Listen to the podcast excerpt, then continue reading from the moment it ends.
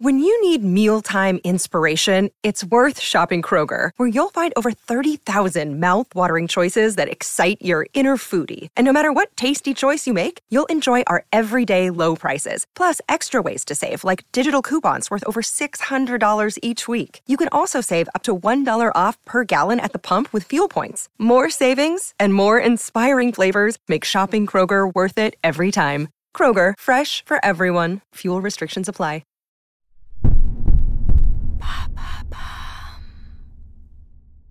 Quels sont les cinq principaux nids à bactéries dans une maison? Merci d'avoir posé la question. L'hiver venu, nous sommes davantage à la maison. S'il n'est pas question d'astiquer compulsivement et quotidiennement tous les recoins de chez soi, on peut néanmoins en profiter pour optimiser son ménage. Selon le média Science et Vie, on trouve environ 100 bactéries par centimètre carré sur les surfaces sèches et plus de 1000 par centimètre carré sur les surfaces humides.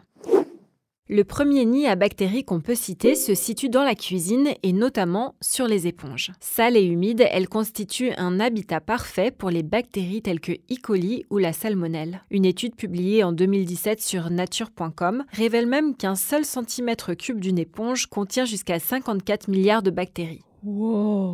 Les microbiologistes conseillent de la changer une fois par semaine. On peut aussi la nettoyer au lave-vaisselle, en machine à laver ou même au micro-ondes imbibé d'eau et de vinaigre blanc.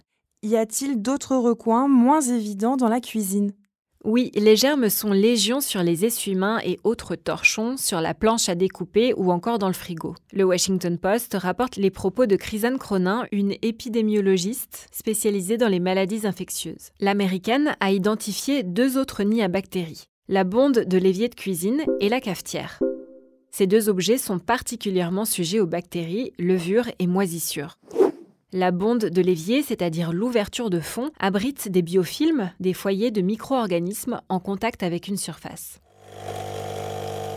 Quant à la cafetière, c'est le réservoir de l'appareil qui serait particulièrement contaminé. Selon NSF International, une organisation indépendante de référence pour la mise en place de solutions de santé publique, ce réservoir serait même l'un des pires nids à bactéries de toute la maison. Et la chaleur de l'eau ne les détruit pas? Non, il en faut un peu plus pour désinfecter, ne serait-ce que du vinaigre blanc, idem dans la salle de bain d'ailleurs, avec notamment la brosse à dents et le verre à brosse à dents.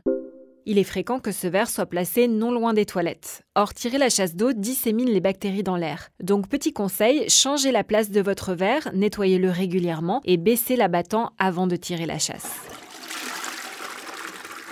Dans la salle de bain, où la chaleur et l'humidité sont propices à l'accumulation de bactéries, il faut également penser aux rideaux de douche, aux fleurs de douche et aux gants de toilette, qui restent souvent humides et offrent un environnement parfait pour la prolifération des germes.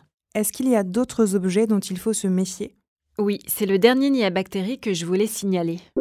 Les objets électroniques tels que la télécommande de la télévision et le clavier d'ordinateur, notamment ceux qui sont utilisés par différentes personnes. Parmi les objets qui ne doivent pas être délaissés lors du ménage, le média Futura Science ajoute les peluches des enfants qui seraient porteuses de la bactérie pneumocoque à 80%.